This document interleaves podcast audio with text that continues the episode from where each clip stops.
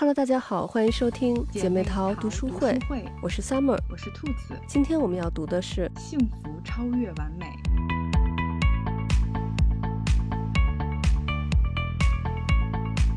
我们每个人其实或多或少都有那么一点完美主义的倾向，嗯，就像作者在书里说的，他管积极的完美主义，就是那种能让人变得更优秀的完美主义，叫做最优主义。嗯，然后对于负面的完美主义，就是那种比较极端，阻止人们裹足不前的那种完美主义，就是叫做完美主义。嗯，那其实我们可能。在某些方面能非常的放松自如，但是在某一些方面呢，就却有着这种极致的完美主义追求。其实这本书我一直想看，因为我实际上是有这方面的困扰的，就是。我感觉我在很多方面都被自己的这个完美主义所困住了。嗯嗯，比如说我从小到大都不喜欢主动举手发言，或者是在特别多的人面前发言。嗯，就就算我知道正确的答案，而且我也确定我的答案肯定是正确的。嗯，但是呢，我就总怕万一我的答案是错的，这样看起来就会很没面子。是是，我相信可能很多人有跟我一样的困扰。对，看了这本书，我觉得就是对我帮助还是挺大的，所以就。希望能对大家也有一些帮助。而且，就作者有一句话特别触动我，他说：“那些恐惧失败的人，将最终失败于从未发掘自身的潜力。我们要么学会了失败，要么从失败中学习。”嗯，对，我觉得这跟我们的老话那个就是“失败是成功之母”，我觉得是，就是这个表达的意思其实是一样的。就这个话，我们其实都懂，但真的要做起来，可能你自己都没有觉得你有。这个问题，嗯，所以我觉得看这本书也是，就让我也自己重新审视了一下我自己。对，完美主义的人会有一些特点，比如说完美主义的人会很注重结果，而不会享受过程。对，就其实我觉得我还挺矛盾的，我觉得我就在一些方面很不注重结果，就比如说我以前上学的时候考完试我就。从来就不再想考试的事儿了。就咱们上学的时候，其实有很多人在考完试之后就会开始对题呀复盘，然后预估自己能考多少分嘛。但是我每回就是觉得考完就考完了，就不再去想这个考试的事儿了。但是呢，我觉得有一些地方我又很完美主义，就是其实完美主义的人他们会疲于完成一个个目标，然后一个目标结束之后呢，还有下一个目标，他们就永远无法满足，也无法享受这个完成目标的过程。嗯，另外，完美主义者还有一个特点，就是他们会因为害怕失败而避开挑战，远离一切有风险的事情。我发现，其实我儿子就有一点这样子的。这个倾向，嗯，因为我儿子他不是学钢琴嘛，嗯，然后呢，钢琴老师就跟我说，说发现我儿子就是碰到一些有一点难度的曲子，就会有这种逃避的心理。我觉得就是可能他就是继承了我，包括我老公，其实就也有这种完美主义，就是也有可能是我们潜移默化的影响到了他，因为他学钢琴很快嘛，老师就说，虽然他比较聪明，前面学的比别人快，但是呢，就很有可能到后面难度一下上去了。他反而那个升级的速度要比别人慢，就是因为前面的这个曲子对他来说很简单，但是呢后面一难，他就不能接受自己不会弹这个曲子，他反而。就不敢去尝试，嗯，就很难继续往上升。嗯，包括像他踢踢足球也是，嗯，他是每周二训练，然后每周六比赛。那这周二呢，就是我老公在他训练之前就带着他先玩了一会儿足球，但是呢，我老公就感觉就是。就求好心快吧，就是我老公就教了他好多这种技巧啊什么的。可是呢，其实我儿子他正式开始学踢球，也就是两个礼拜前的事儿。嗯，所以呢，就有点操之过急了。对我感觉这周二训练的时候，我儿子就心理压力特别大，就别人都在那儿跑，他就死活不跑，就在那儿溜达。然后呢，我后来想原因啊，可能是因为他怕就是我老公看到他动作不标准啊什么的会说他，所以他就不愿意动。嗯，我而且。就我老公，我感觉他的完美主义比我还严重。就他看到那个我儿子那样，他就可能觉得面子上挂不住什么，他就直接就先回家了。然后呢，我儿子看到就爸爸生气走了，然后就更紧张了。然后我就过去开导我儿子，我就跟他说，其实有的时候，嗯，爸爸妈妈说你可能是你有些地方做的不是那么好，但是有的时候呢，其实并不是你做错了什么，而是可能爸爸妈妈没有控制好自己的情绪，就不是你的问题。然后因为这周正好咱们在看这本书嘛，所以我就这一周就给我儿子还有给我老公就做了好多思想工作。然后等那个周六，这周六我儿子去比赛的时候，他就完全就像变了一个人一样，就是在场上就特别积极。说实话，我没有想到他变化会这么大，所以我还挺感谢这本书的。嗯，而且就是，嗯，这礼拜五我儿子在学校也是得了一个那个勇气奖状，就是他们每周五都会颁奖，然后有爱心奖状呀，有好奇心奖状，还有勇气奖状。就我以前一直以为他如果要得奖的话会得爱心奖状，因为。他特别有同理心嘛，就没想到竟然得了一个勇气奖状，而且就是这个奖状里头说他是勇于探索新鲜事物，所以我觉得还是挺惊喜的。嗯，哎呀，我觉得你说这段我其实就是就把我拉回到我的小时候，就很感同身受，你知道吗？就是我我也是非常不喜欢就是主动发言还有问问题的，我尤其是在小学的时候，就是我爸妈还有。我的老师和我说的最多的就是，你有不懂的，你一定要问。嗯，就是就就我一定是不会开口的。嗯，就所以老师和家长根本就不知道我到底明白没有。就我就是不不好意思开口，然后包括就是比如说呃。你出去了，然后比如你不知道这个路怎么走了，嗯，或者你想问洗手间在哪我都不好，就不不不敢开口，就是不敢说，对，然后就是对，就是不不敢说，然后，然后呢，就是我，嗯，我既一直觉得我自己可能就是就是就是不好意思开口，哎呀，就不敢讲什么的，嗯，但是我现在就是看了这个书，就我也有在反思我小时候的这些经历，我觉得。还是有这种完美主义的倾向的，就是像像说，就是太过于在意这个结果了，而没有去注重这个过程。包括小时候咱们学那个写字还有拼音，嗯，然后就是呃那个时候不是咱们好像是啊是田字格吧，反正就是就是有那个标准，嗯，然后呢，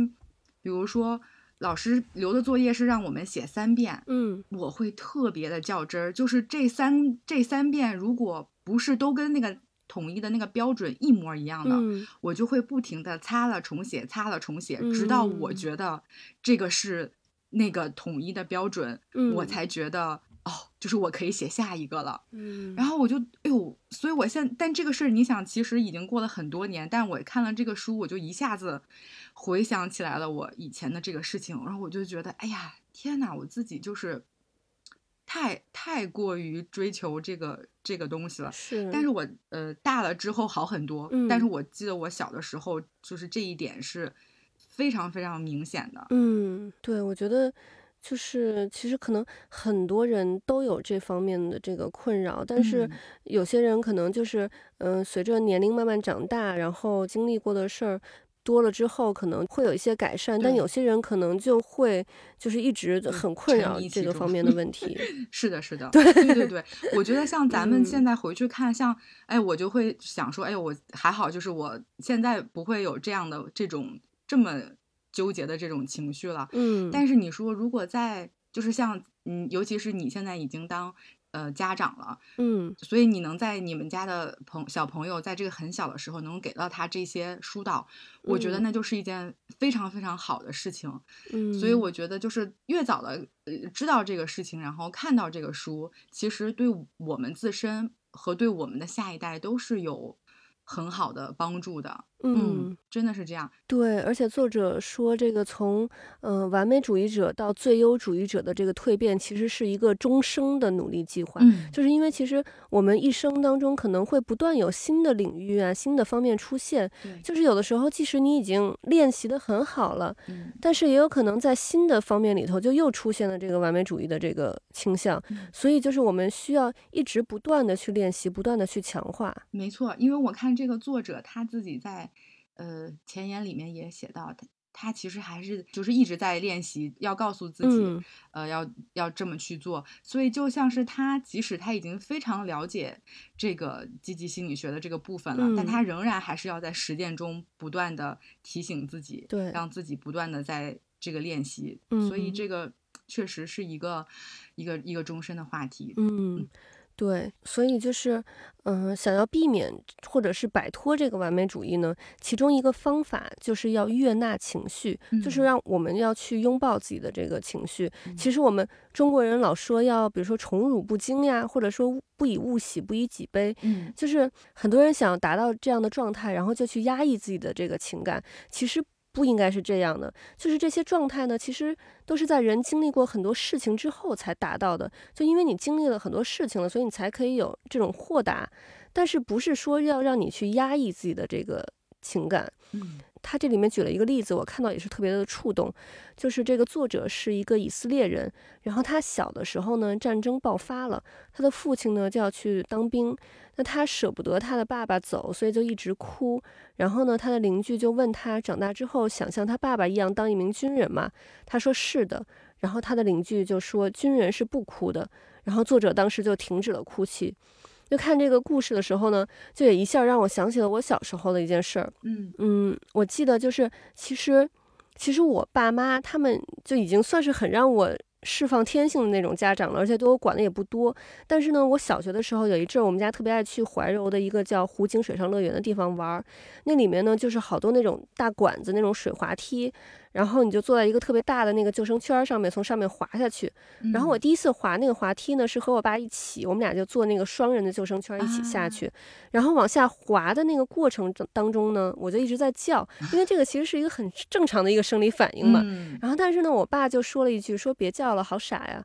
就是其实我爸平常对我管的是挺松的，不是很控制我的那种家长。但是我就是听到他可能是无心说出来这句话以后，就不敢叫了。嗯，然后而且从此之后，我坐任何的，比如说过山车呀，或者是什么海盗船之类那种特别刺激的项目，就也都叫不出来。然后但是我还特别喜欢做这种刺激的项目。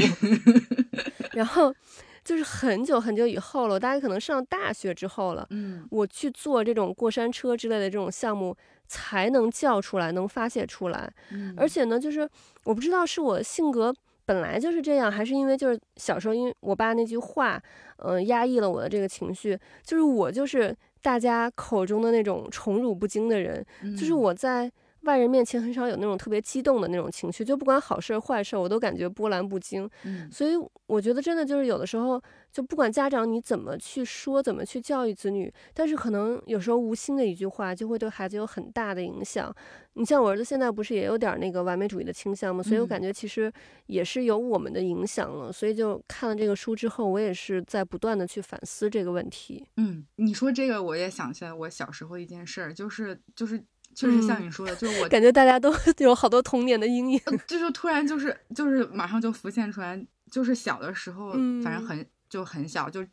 呃，我跟小伙伴就是那种在。院子里玩儿，嗯，然后呢？但是我忘了，我其实已经忘了具体是因为什么事儿了。但是反正就是我是受了委屈，不知道是被欺负了还是有冲突了，怎么着？嗯，然后我就哭着去找我妈，就是就想向我妈求助。我妈当时正在厨房里做饭，她可能也是很忙。然后我就哭着跟我妈说：“你看，就意思就是就是，哎呀，有人欺负我，然后怎么怎么样。”然后我妈当时特别冷静，她她她就说。哭什么哭呀？有什么好哭的呀？你现在回去自己把这个事情解决了。然后我当时就是立马就是就是立马停止就不哭了，就是这样，就是立马立马收声不哭了。然后在那儿愣了一会儿，就是因为我其实自己也不知道应该怎么办。然后我就一个人默默的走了。嗯，就是但是后来这件事情有没有解决，我其实现在也忘了还是怎么着。但是就这个事儿，其实给我留下了就是很还挺深的。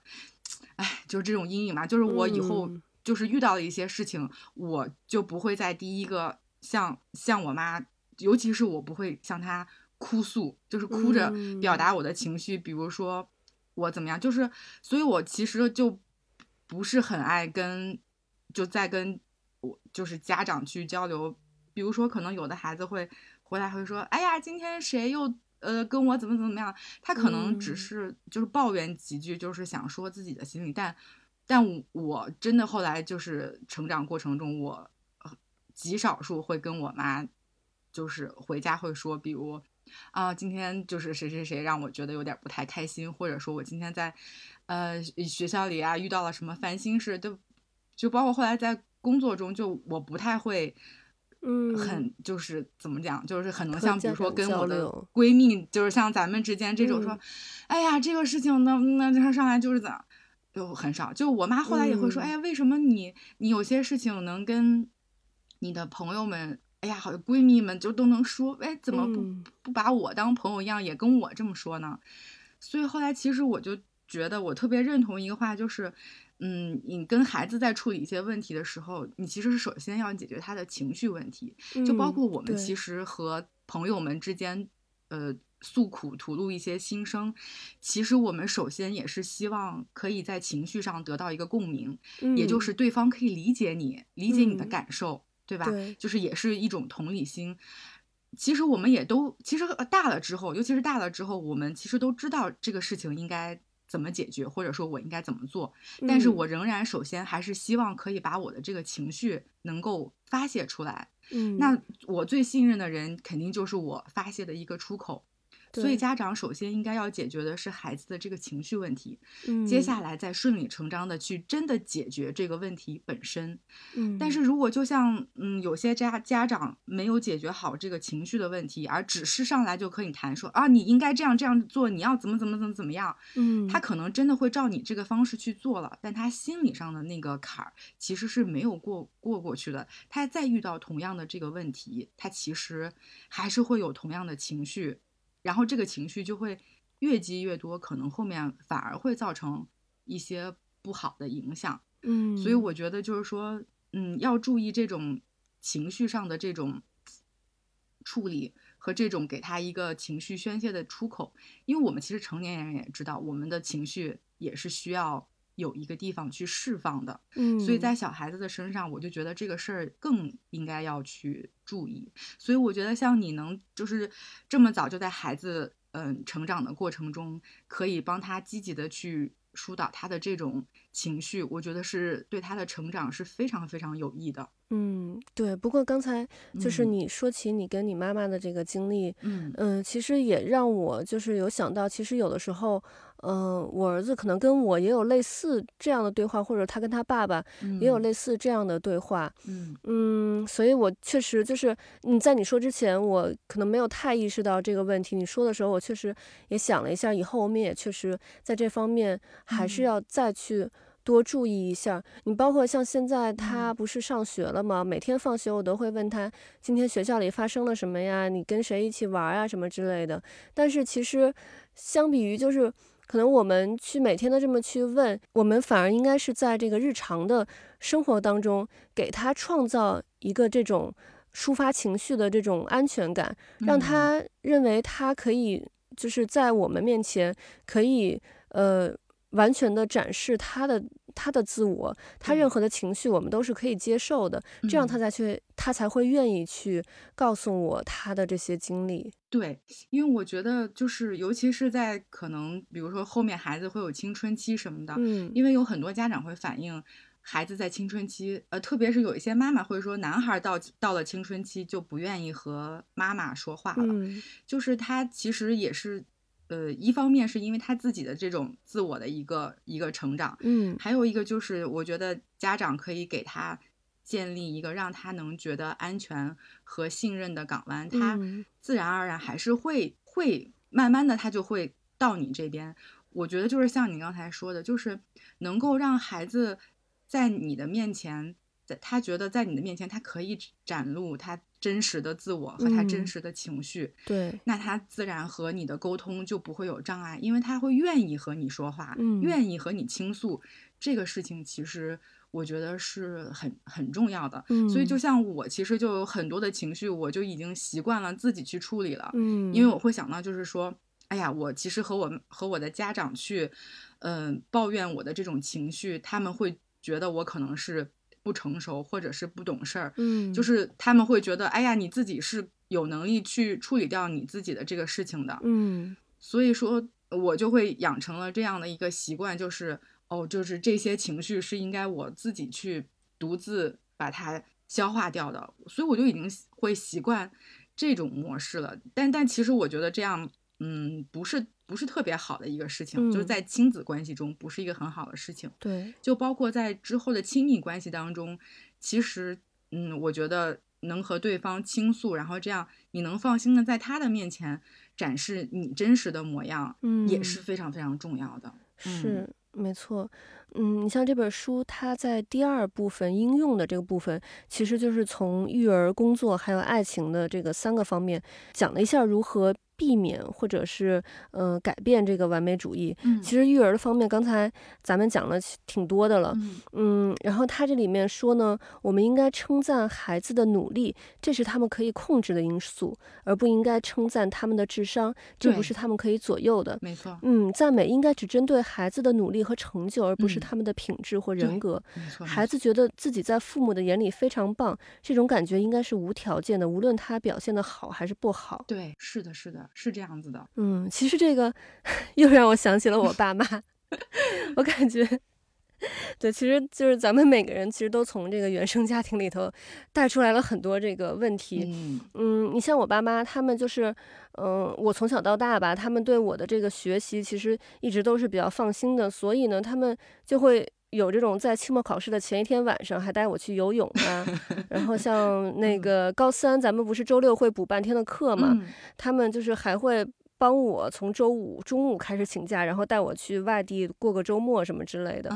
然后呢？但是他们这么做呢，就让我有一种感觉，就是我不应该努力的去学习，嗯，就是这样就会感觉好像很不聪明，只是靠后天的这个努力才取得的这个好成绩。就我应该是那种玩着也能考好成绩，才说明我聪明，就会让我有这种的感觉。嗯，对，就是虽然虽然我后来也是考上了还不错的大学，但是其实我还是。现在觉得是有一点遗憾的，就是如果我当初再努力一点，就是没准就能考上北大、清华之类的这种顶尖的学校。嗯，我记得咱们高二就是分文理班嘛，然后我到文科班之后的第一次月考，其实我的总分比咱们班的第二名高了五十多分。嗯，当时咱们班的那个班主任就跟我说，我这个成绩应该是能上北大、清华的。嗯，就是我这么说，可能有的人会觉得我凡尔赛啊什么的，但是我 真的其实这个对我是很困扰的一件事。就有人有的人可能会说，就是。有些人能上个大学就不错了，我上了这么好的大学，只是没上就清华北大这种的，就在这说有点站着说话不腰疼，有点矫情。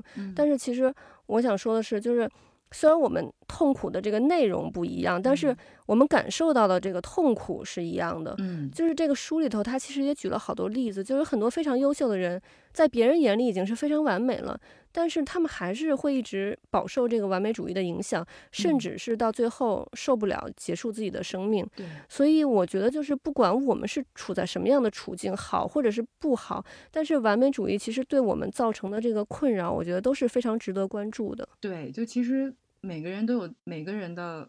困难的地方，就是每个人都有一个他自己的那个那个困纠结的那个点。嗯，对。嗯，就不管他是在外人看来是一个什什么样的状态，但是自己可能每个人都是有自己需要去面对的一个问题。嗯，我昨天有看到一个视频，是因为我的很多朋友点赞了，所以这个视频就就推给我了。嗯，然后呢，他是呃那个视频是这样子，就是一个呃一个一个华人的小女孩学这个拉小提琴的。嗯，然后她是去上了一个。哦，是哎，一个很很有名的那个呃乐团的指挥，哎，我突然忘了这个乐团的名字了。然后这个指挥就是去指导这个孩子拉小提琴。然后这个孩子拉小提琴，首先呢，他全程他的表情是就不开心的，他他不会笑。嗯。然后那个呃指挥一直就是希望就问他，哎，你有没有笑啊？然后还要让他还让他想象，就是说，呃，你有没有看过？那个滑冰，嗯，就想象滑冰的那种流畅感。他说：“你拉小提琴，嗯，就带着带领他感受这种，嗯，音乐的这种动感的流动的这种美。”嗯，然后还跟他说：“嗯，我发现你一直盯着你的手手看，嗯，你是不是怕自己就是弹错了？”他说：“你其实需要看手吗？你，然后他说就是你其实完全会拉，知道这个这个指法是什么。嗯，然后他说你可不可以试试就是。”不不不去看你的手指，你就是和观众有有交流啊，和他们有这样眼神上的交流，就带着他嗯拉了好几遍，嗯，然后然后呢，其实这个小姑娘拉的挺好的，然后她拉完之后，她就去问她的妈妈，因为他们很多家长就是坐在下面看，她就问她妈妈，然后那个妈妈其实她看孩子拉的时候，你就能感觉到她在皱眉头，然后她就问她说，她说。这个指挥家就跟她说：“她说，他说，我问你几个问题。他说，你觉得你的孩子就是拉的好吗？然后他就说，嗯，还不够好。你觉得你的孩子就是优秀吗？他说，嗯，还不是很很好。然后他就，然后那个，然后他那个指挥家就说，他说，他说你总是，他说你太焦虑了。他说你总是会焦虑他，哎呀，拉的还不够好，还没有。”呃，很棒。然后，哎呀，可能学习成绩还不够好。哎呀，将来可能就不能进入很好的学校。他说，你的孩子是非常棒的，他没有问题。说有问题的问题是在于你。他说，你把你的这种焦虑和和这种不不满足你。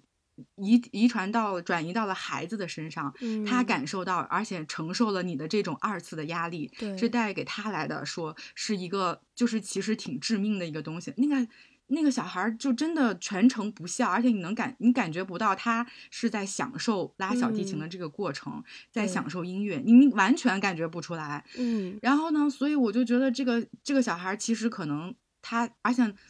而且那个。呃，指挥家问他问题，他要么就是点头什么，他都不太敢说话去表达他自己内心的想法。嗯，所以我就觉得这个小孩就是，哎呀，就被封闭了。是我，所以我再看到这本书，再去回想这个视频，就是会感觉到这个妈妈一定是有这种完美主义的倾倾向在里面的。但这其实可能是我们很多人都需要去注意的一个问题。对，没错。你像，其实就让我想起我这周，呃，跟我老公做这个思想工作的时候，我就我就跟他说，因为就是我儿子踢球这个事儿嘛，嗯嗯，我就跟他说，嗯，当然我就是有的家长可能就是孩子们，比如学这些兴趣爱好，有的家长可能是确实是很下功夫，想让孩子往那个方向发展。嗯，但是对于我们大多数的家长来说，我们大多数的孩子他其实就是一个普通的孩子。对你比如说我儿子踢球。你想让他去去最后走这个职业球员的道路吗？去这个顶级的俱乐部踢，他也不可能嘛。他这个如果真的是有这方面的天赋，那他现在就已经应该显现出来了。但是肯定是不这样，而且我们也不想让他走这个职业运动员的道路，因为职业运动员其实也挺苦的。对，嗯，那所以就是他现在去学踢球，一个是因为。他眼睛近视了嘛？我想让他多在户外运动运动。第二个就是，就是给他自己找一个兴趣。他也许将来就是他长大之后，是他一个呃呃工作之余的一个休闲活动。对。然后呢，他就只要去享受这个运动，开心就好了。对，他踢得好或者坏，其实没有所谓的。对对对，是的，是的，是这样的。因为我觉得像像这些，其实都是就是技艺类的这种，嗯，就带有技术性的这种。呃，兴趣爱好，你说他其实是没有没有封顶的，你永远可以更好，对，超越自己或者怎么样。你说我儿子弹钢琴，能有几个朗朗？能有能有几个能能弹到那个最顶尖呢？我觉得他，我我觉得也不可能是会弹到那个程度。虽然他现在可能学的比别人快一点，但是也就是也就是一个就是兴趣爱好的这么一个一个层级。所以就只要他弹的开心就好了，将来能就是在我觉得就是追女孩的时候能 弹那么几首曲子就可以了。而且我觉得兴趣爱好有一个很好的。益处就是，比如说我们长大了，这样工作生活中，你会遇到一些烦心事或者困扰，嗯，这些兴趣爱好其实就是一个很好的你去抒发和宣泄你情绪的一个点，嗯，给了你一个出口，一种方式。比如说我，呃，心情不好，今天有一些不开心呀，我可以去弹一首曲子，然后我就沉醉在其中，哎呀，我就忘记了我的烦恼了。我觉得兴趣爱好真的是一个一个很好的事情，所以我觉得。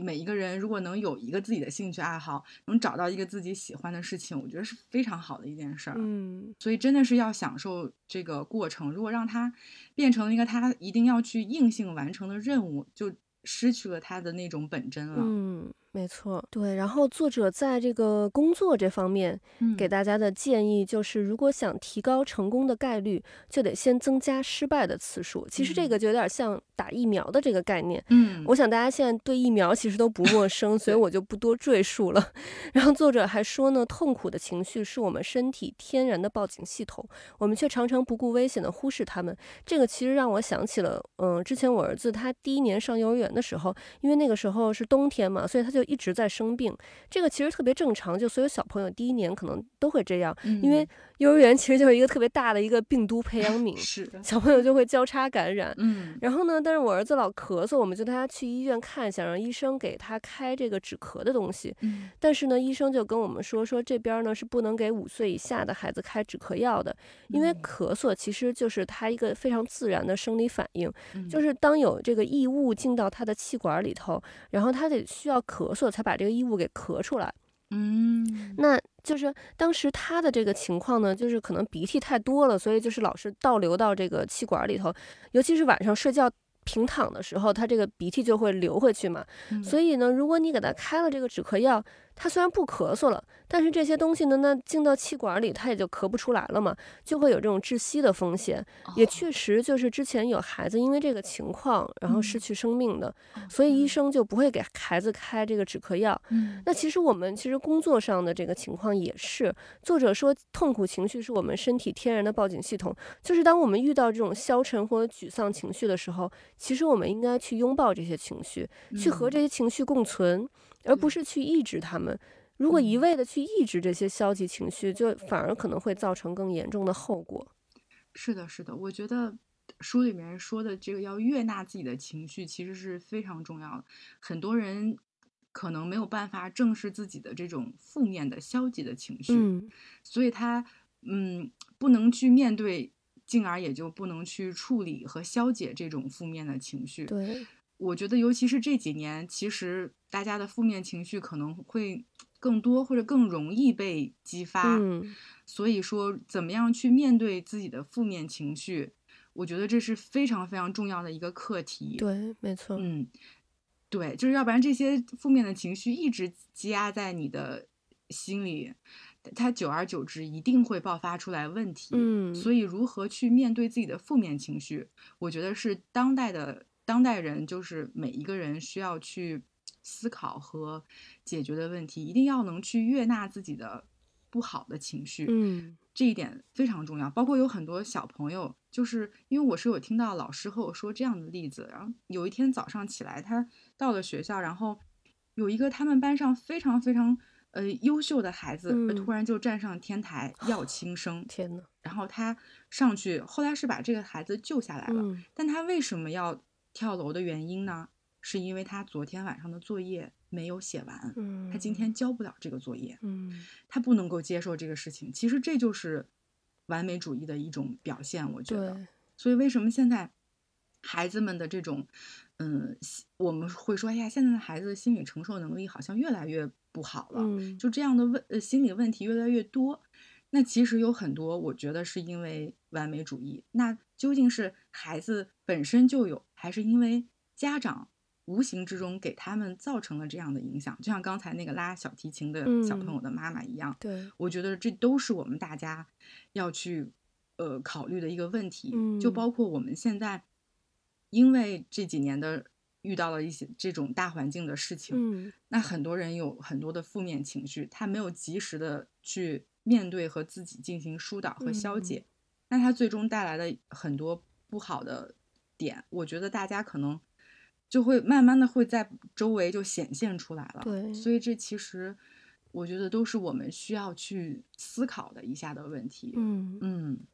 没错，嗯，然后在这本书里面，他就是说到了爱情的这个部分，嗯，然后这个就是对我启发也很大，嗯，就是因为我其实没有意识到我在呃感情上是有这种完美主义的倾向的，但是我看了书之后，我其实呃稍微的有。回想了一下过往的，我觉得我这样的应该就是这种完美主义的倾向。就我之前会一直觉得，哎呀，是我没有碰到一个合适的人，就是我的那个缘分没有到。但是我现在想了一想，其实我在中间还是。会有这种完美主义的这种情绪在里面的。就是像他说的，就是你要能，就是他说的，他上来一上来就说的很对，就是呃，完美主义的这种完美情人爱，完美爱情是。不存在的啊，不是稀有，是它就不存在。哎，我一上来这个话就一下就哦点醒了，你知道吗？就是我跟你说醍醐灌顶的感觉。真的是，就是一个正常的，呃，一个正常的直男，嗯，他绝对是不可能理解一个女生。是怎么想的？他绝对不会是一个就是你心目中的那个完美的对象的那个样子。如果是有一个人是一个就是十全十美的你心中完美的那个对象，他一定是一个渣男。是，然后我我我就是会反思一下，因为我就之前总觉得，哎呀，是我没有遇到那个对的人，就是跟我不契合。但是后来，我现在想一想，是是因为就是没有去接受他。就是现实的那一面，就比如说我，我觉得我可能就是我一开始就觉得，哎呀，我这个人可能就一定是需要有一个，就是能够跟我在灵魂上也能够共鸣的，嗯，这个人。然后呢，就是哎呀，但是我后来发现，哎，确实有有人他可以和我非常聊得来，我们就是哎呀，上天下入地，很多方方面面都可以聊到一起。我觉得是在。我们这种灵魂和价值观上都非常非常的契合，但是他在另外一个方面，他又会有一个点是，其实是我不能接受的。就我觉得，哎呀，这不是我，就不是我想要的呀。对，所以他其实就是这就是一种完美主义的形象，那他必然不是一个完美的，肯定是有有缺憾的。那这个时候，我又会失落，会觉得，哎呀，这个就。不是不是我想要的，但是但是，呃，真的就一定是这样吗？就是是其实是你的这种落差，这种完美主义，就是它影响了你对两个人的这种看法和和判断。所以我看了这个书之后，我也是就是有在反思自己。所以这种完美主义的倾向，其实是确实是对亲密关系是会有影响的。所以就是就是接受你的这个另一半，他。肯定不是完美的，他一定会有这样的问题，或者说他开始哎，你觉得他很完美，但是他总在后面他是会有会有这种，一定是会有他的小缺点暴露出来的。所以说，我觉得就看了这个，我觉得其实对亲密关系是有是有很好的帮助的。包括他也说了，就是这种你们两个人之间这种积极的成分和这种。比如说有冲突或者有小的矛盾的这种成分，嗯，你怎么样去做？我觉得他给的一些指导也很好，就是大家其实可以去实践一下。我觉得对于促进这种亲密关系还是非常有好处的。就首先第一步就是会先审视自己，然后第二步就是会做一些嗯有益的尝试。所以我觉得这个还是还是挺好的，因为有很多人可能其实，因为像咱们的父母这一代。嗯，有一些人其有一些家长其实也不知道要怎么去指导自己的孩子如何和异性相处，或者说怎么处理亲密关系。嗯，所以我觉得我们现在如果有这样的一种有一种有益的指导，可以我们其实是可以去尝试的。对于我们来如何处理我们的亲密关系，包括以后来指导我们的下一代如何和异性相处，怎么对待这种亲密关系。嗯，怎么看待对方，怎么去接受对方，我觉得都是非常非常有帮助的。嗯嗯，对，而且我觉得真的就是感情其实是需要，就像咱们之前节目也提到过，是需要经营，对，是需要就是慢慢的去磨合的。其实并不，并不是一开始就你能找到一个跟你非常契合的人，但是就是两个人在一起，随着时间会一点一点的越来越契合。你就像那个呃，咱们前两期节目不是有一期我讲那个瘦子结婚，然后我就 讲我跟我老公感觉是那个遇到对的人嘛，然后老公听了那期节目，完之后，那个呃，然后正好他也就是给他表妹也推荐了那个就是咱们的这个节目，然后他表妹听完之后就说，因为今年我跟我老公我们俩在一起十年了嘛，嗯，然后呢，他就说他很难想象自己能跟一个人在一起时间这么长，哦，明白。然后呢，我就跟我老公说，嗯，其实我以前也是这么想的，我从来没有想过我能跟一个人在一起这么长时间，但是没想到 跟你在一起，然后就。就感觉就是非常好，但是其实我老公他也并不是一个就是我心目中的那种百分百符合我标准的人，嗯，但是你们两个人其实是需要去包容对方的，因为其实人无完人无完人，我们自己也不是一个完美的人，我们也有各种各样的缺点，那对方也是会去包容你的，但是两个人都能接纳对方最真实的样子。两个人就能在一起走得更长。对，就是他书里面也说了，就是说，其实，嗯，在大家，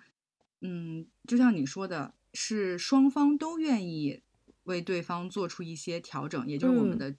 要一起共同经营这个感情，对，这个是其实是一份美满爱情的前提条件。也就是说，我们在改进这个问题之前，其实我们从根本上就已经接受了缺陷是永远存在的这个事实，而不是说实在没有办法改变了才被迫接纳。就不，它不是一个被迫的，而是主动接纳。嗯，所以我觉得他说的这个点是是非常非常对的。对，嗯，所以说。虽然不是所有的亲密关系都应该维持，或者说能够维持，嗯嗯，也不是说所有的伴侣都能长相厮守，但是大部分的亲密关系的恶化和分崩离析是完全可以避免的。哎呀，我当时觉得他说的这个话就就很好，对，就其实我们首先是要转变自己对于呃完美爱情的这种观念，就是它就是不存在的。哎，我就觉得他一上来说的这个点，就一下子点出来了，就是。原因其实就是在这里，所以说我们是要就是主动的去接受他，因为本来就是像你说的，人无完人，他一定是有缺点的。对，嗯，我老公特别逗，他听完那个那期节目之后，他问我说：“你真的是这么想的吗？还是就是你只是在节目里头说说？因为就是我平常也不会就是突然对他就是。”表白说那些话什么之类的，然后跟他说，我是真，我是真的是这么想的。又在节目里放狗粮。嗯，哎呀，就对对，跟就跟他表妹说的话一样。他表妹说，哎呀，听完这个节目被撒了一把狗粮。对，然后作者在书的最后一部分给大家分享了十种冥想，我觉得也是挺有用的。嗯嗯，就我最近不是开始重新回健身房了嘛，然后我去这个健身房很大的一个原因，就是因为这个健身房它有一个桑拿房，我就超级爱蒸桑拿，我甚至是想在奥克兰开一开一家那种就是韩式的那个汗蒸木。我知道，我知道。然后呢，因为我发现其实蒸桑拿的时候，我就正好可以冥想一下，因为就是首先在桑拿房里头你什么都做不了，嗯。然后呢，而且因为这个桑拿房比较隔音，所以呢，你就能更好的去思考，就有点感觉像就是游泳的那种感觉，就是你在水下能更好的去思考，就觉得内心特别平静。明白。嗯，然后而且呢，我现在就是。在这个健身房，就是在那他那个有屏幕的那种机器上，就比如那种跑步机或者单车之类的这种机器上面，我就可以登录我的那个 Netflix 账号，然后可以追剧。然后因为就我在家沙发上面看剧，我就老觉得就浪费时间。但是运动的时候呢，就可以顺便追剧嘛，就一举两得。然后你像做，比如做无氧的时候，我就可以就是顺便听一下别的 podcast。所以我就感觉自己真的是时间管理大师，就是 就是在这个。阶段就因为我感觉我上一期不是说我就是会一就做很多事情，我有好多的那个兴趣爱好，然后但是我就会感觉就是有一点有点压力嘛，但是呢，我感觉现在这个阶段我又。就很难去放下那个，就是所有的这些事情，所以呢，但是我现在就是能同时做不同的事情，把时间利用起来，就是还是挺开心的。所以就是还是就是找到了另外一个方法去缓解自己就是内心的这个焦虑。嗯，那作者说到的这个第一个冥想呢，叫真实的改变，就是让我们把这个呃我们希望改变的一些特征或者行为写成它相关联的这个积极特性，比如说焦虑，它它的积极。特性呢，就是习惯去关心别人，或者有相当强的责任感。那比如说过度繁忙，它的积极面就是有追求或者做成很多事情。嗯，然后呢，我们因为有的时候我们想要改变我们这个呃负面的这个特征的时候，我们其实是害怕我们把积极的这方面也改变掉。但是我们这么写出来之后呢，我们就意识到。我们要去保留这些积极的方面，然后呢，去把那些就是太 over 的地方给改掉就好了。嗯，对，我觉得这个是一个，其实是对自己一个很好的正面的暗示。嗯，就是我们不是只看到他嗯不好的那一面，而是在向他好的那一面去去发展。我觉得这个写下来提醒自己，我觉得还是还是挺好的。就包括像你刚才说的。我觉得就是在运动的时候，比如同时追剧哈，或者是听那个播客，我觉得都是特别好的一个方式。就我也很喜欢在，因为因为就肯定是想想追，有很多剧想追嘛。然后，但是你说你单独的在那儿去看这个剧，你确实也会，就是看的时间长，会觉得哎呀天呐，我就是在这儿一坐几个小时都在追剧，就你也会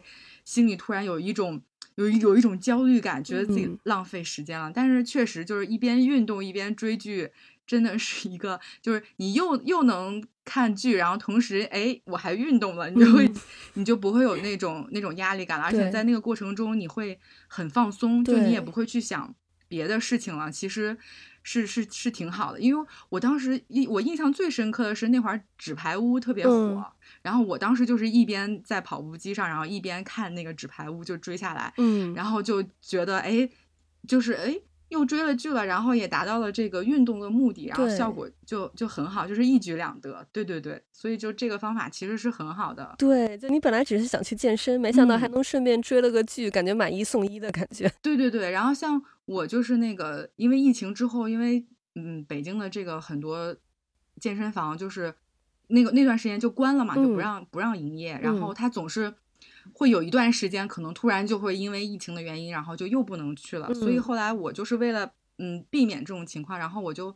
呃，买了一个划船机在家里，其实这也是受纸牌屋的影响，因为因为他不是在里面每天晚上回家都要那个去拉几下嘛。然后我之前在健身房的时候，就是呃划船机的那个效果也非常好，而且它没有那么伤膝盖。嗯，所以后来我就疫情之后呢，就正好呃趁着那个活动就买了一个划船机，然后它正好立起来也不是很占地方，嗯，然后就会一边划船，然后一边可以在家看电视。就也挺好的，对对对，就真的就是 疫情之下，然后就想了很多要让自己能够依然可以运动的这种方式。对对，嗯，然后作者提到的这个第二个冥想呢，叫认知疗法，这个其实就有点类似于这种正向思维。这里面呢，作者其实给了大家一个很好的一个练习，嗯，它分成三个步骤。第一个步骤呢，就是我们要接纳自己所有的情绪，尤其是这种消极的。然后第二个步骤呢，就是我们要重新构建当前的局面，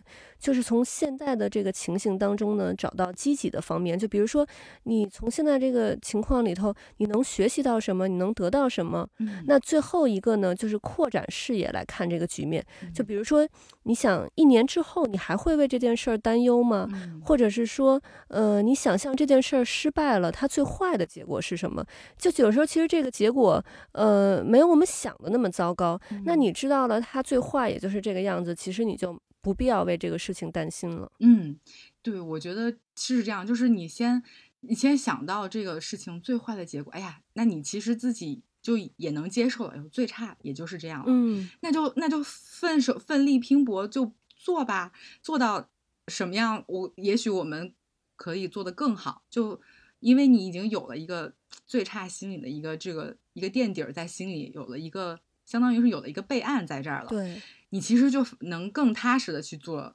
这个事情了。然后像他前面说的，就是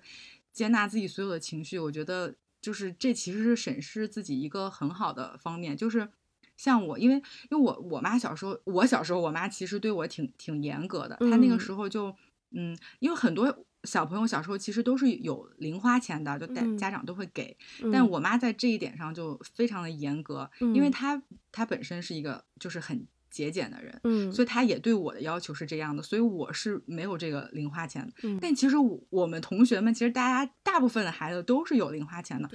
然后我小时候就非常的羡慕大大家，就是我的呃。我的同学和朋友们，哎呀，他们有时候比如会喜欢点什么，或者想吃点什么小零食，就是自己有零花钱可以买。嗯，但是我就很很就很难做到这个一点。嗯，然后我觉得这个其实对我是有影响的，就是压抑了我的我的这种这种就是呃，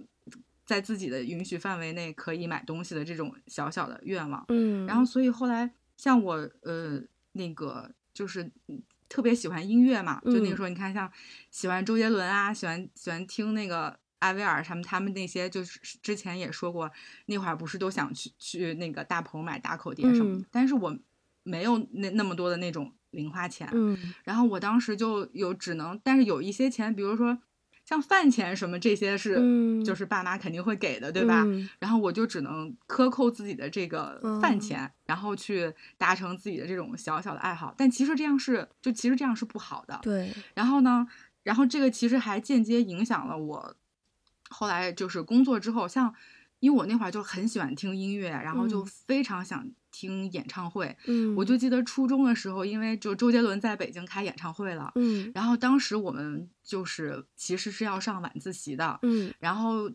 我记得特别清楚，有那一年周杰伦在北京开演唱会，嗯我们班有好几个同学当天都请假了，就是不上晚自习，其实是去看周杰伦的演唱会。嗯，我就特别想去，嗯，因为我特别喜欢周杰伦。然后，但是我妈就是不同意，然后也不给买这个演唱会的票。这件事情就是就是就是 就是在我心里就是影响很大，就是可能家长一个原生家庭的造成的伤痛。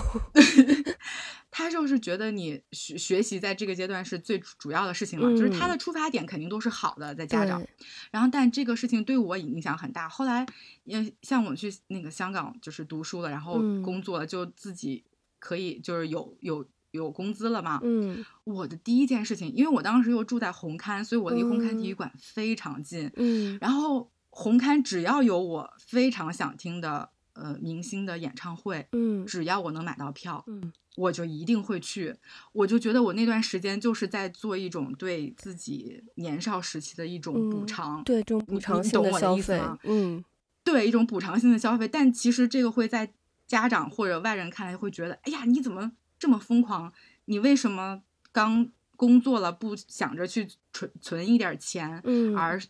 不断的去花钱呢？对，所以我后来也有反思自己，就是我为什么有了。呃，工资之后就是会开始有一些这种，嗯，疯狂的消费，其实都是对自己青少年时期的一种补偿心理。哦，所以，所以就，但我一开始就是，嗯，就是我妈有时候也会就是批评我，觉得我好像过的这种生活太太不太不节制了，不够怎么怎么样。然后呢，就我听了也会有一些就不舒服嘛。嗯，然后呢，当时间长了，就我。再回去思考，就首先是我能接纳自己所有的这种不好的这种情绪或这种这种想法，嗯，然后去面对它，然后认清自己，哦，这其实是我对过去的一种补偿心理，嗯，所以我就是也慢慢要接受以前的自己，然后先去面对它，然后再去解决这个事情，所以这个其实都是一个成长当中。当然不一定是每个人都会遇到我这样的问题，但是你可能会遇到别的问题。对，所以我觉得真的悦纳自己的情绪，包括自己这种可能在别人看来是不好的。呃，甚至是有一点小阴暗的这一面，我觉得我们都要首先接受自己，然后去面对它，正视它，再解决掉这个问题。对，我觉得这样慢慢的，大家都是会往好的方向去发展的，而不是会呃往不好的方向发展。是 你刚才说那个，其实我也想起我小时候的事儿。这是一期和小时候的自己和解的节目。对对对，就我小学的时候，那个那个时候就是特别流行，就是小学门口有人卖那个什么，比如无花果，那个萝卜丝，对吧？然后呢，但就 那个东西，因为我我们那个就是我小学是就就在我们大院里头嘛，就我们自己的附小，然后我们家也是住在那个大院里头，就我们家离学校非常的近，然后。那个，所以。呃，我放学就直接回家那种，但是有好多就是可能就是不是我们，呃，大院的孩子也会在我们小学上学嘛。嗯。然后呢，他们就就家长就会给零花钱呀什么之类，他们就是能买这些小零食。然后但是呢，当时我妈对，然后我妈就是跟我说说这些东西都是就这种三无产品，然后那个都是色素啊什么，就那个萝卜丝是特别红的那个嘛，然后都都是色呃都是色素什么的。然后我妈就不让我买，我妈说你想吃什么零食。时我去商场里头给你买那个就是正规的那个那个吃的，嗯，然后虽然就是那个我妈可能给我买的那些零食，在商场里头买的可能比那个就是那些什么无花果啊、萝卜丝，我记得对，我记得当时好像是多少钱五。一毛钱还是五毛钱一袋，特别便宜。对，然后就虽然我妈给我买那个零食比那个要好很多，要贵很多，那不是你想要的。但是我不想要那些零食，对我就只是想就是放学能跟大家吃到一样的零食。是的，没错。其实我们当时心里就是想和大家一样，然后想融入集体。我跟你说，我太懂你这个心理了，因为我妈当时也是，就是。因为那个就是那种摆那种小摊儿或者那种小卖部啊，然后他还有卖那种贴纸什么的。我小时候还就蛮喜欢贴贴纸这个东西。然后你就是眼睁睁的看着你的同学、你的好朋友在那里买，但是你就是不能买，然 后就是嗯，就是反正反正就是挺难受的。对对对，因为当时就是我像我中午也是。回家吃饭嘛，所以就是不会有这个午饭钱什么的。当时就特别羡慕，就是住在院外的同学或者离家远的同学，他们就是可能就都会有午饭钱或者零花钱什么的。我就是虽然。可能就是就是我爸我妈觉得他们是对我好，但是其实就是从小孩的这个心理上来讲，他其实我不是要多好的东西，我只是想要跟大家一样。对，真的，其实小朋友就是有一种趋同心理，他他其实是不希望自己和别人是不一样的，他就是希望我们大家都是一样的，我们就是同类嘛，我没有。呃，跟别人不一样，我特殊，怎么怎么的，就就是这个样子。但是我觉得家长可能就是他们是就是站在大人的角度来想这个问题，他可能都不理解我们这种想法，就是你为什么会想吃那个呢？但我当时就是想吃无花果，对，就是这个，就是这种感觉。他们说买个贴纸有什么意思呢？哎呀，我就是觉得我的铅笔盒上一定要贴一个那个贴纸，就大人没有办法理解小朋友的这种心理。是的，是的，哎，对，然后那这个。对，嗯，作者的第三个冥想，咱们继续往下说。作者的对 这个第三个冥想就是不完美的忠告。他就是说，当别人需要我们帮助的时候呢，其实比起给一个具体的建议，我们更应该去聆听对方，与对方共情，去接纳对方。同时呢，作为完美主义者，我们也要大胆地向别人求助，展示真实的自我，表达内心的需求，展现自己的脆弱。哎，我觉得这一点是就是非常对的，就是要要能够勇于去展示自己的脆弱。就是还回到最开始我说的，就是我刚开始出去，比如呃第一次去一个商场，然后想问洗手间在哪，我。不太敢去问，嗯然后像比如说有时候要自己出去上课啊，或者自己去去哪儿哪儿哪儿，然后你突然不知道，哎呦这个路怎么走了，找不到这个地方。我小学的时候是不敢开口问，就不好意思问人家，我可能会在那个路口站很久，然后但就是不敢开口。嗯，然后但是后来我就是后来我这个问题改了，就是我现在非常 非常好意思开口。有不懂的，我就我就去问。哎，我有的时候就是，对我现在有的时候，比如说我们一起出去玩，嗯，然后比如我们去饭馆吃饭，嗯，然后我比如我们一起吃，然后我朋友说，哎，他们那桌点的那个感觉看起来很好吃，但我们又没在菜单上看到这个图，嗯，我会鼓起勇气敢去问别人说，就是不好意思，我想问问你们点的这个菜叫什么？这要搁以前，我是绝对。不会去问的，嗯，是，所以我觉得就是，对对，这是对于我来说是一个一个很很大的转变。还有你说就是你们家嗯儿子，然后拿到了那个勇气的那个奖，是是他敢于去尝试新鲜事物，嗯，我觉得这一点也特别好，嗯，我我小学的时候是不太愿意去尝试新鲜事物的，嗯，就是我所有嗯用的，然后就是吃的喝的，我喜。用这一个一个牌子或者喜欢这一个东西，嗯，我绝对不会去去吃别的牌子，或者是去尝试别，我我就做这一件事情，或者我就吃这一个，嗯，我不会愿意去尝试别的东西。然后真的也是大了之后，我反而开始会愿意去尝试和接受新鲜事物，会愿意去尝新，嗯，去尝试。我觉得这个其实其实对对孩子来说是很重要的，就包括像我们很多时候会说工作。你其实应该在实习的时候多去接触一些工作，嗯，一些种类，你可能才会知道自己，嗯，适合什么样的，或者哪个才是你真正的兴趣所在。对，所以其实是需要我们多尝试的，包括和异性的接触，你交往怎么样的，呃，最后选择和谁共度一生。对，嗯，特别是女孩子，其实是需要多接触一些不同类型的男生，你才会知道你到底喜喜欢什么样，你适合什么样的。嗯，但这其实大家没有意识到。这是跟自己愿意去尝新是有关系的，嗯，但其实这个关联性很大，对，所以我觉得就是说，得亏我有这样的转变了。但如果我还是一直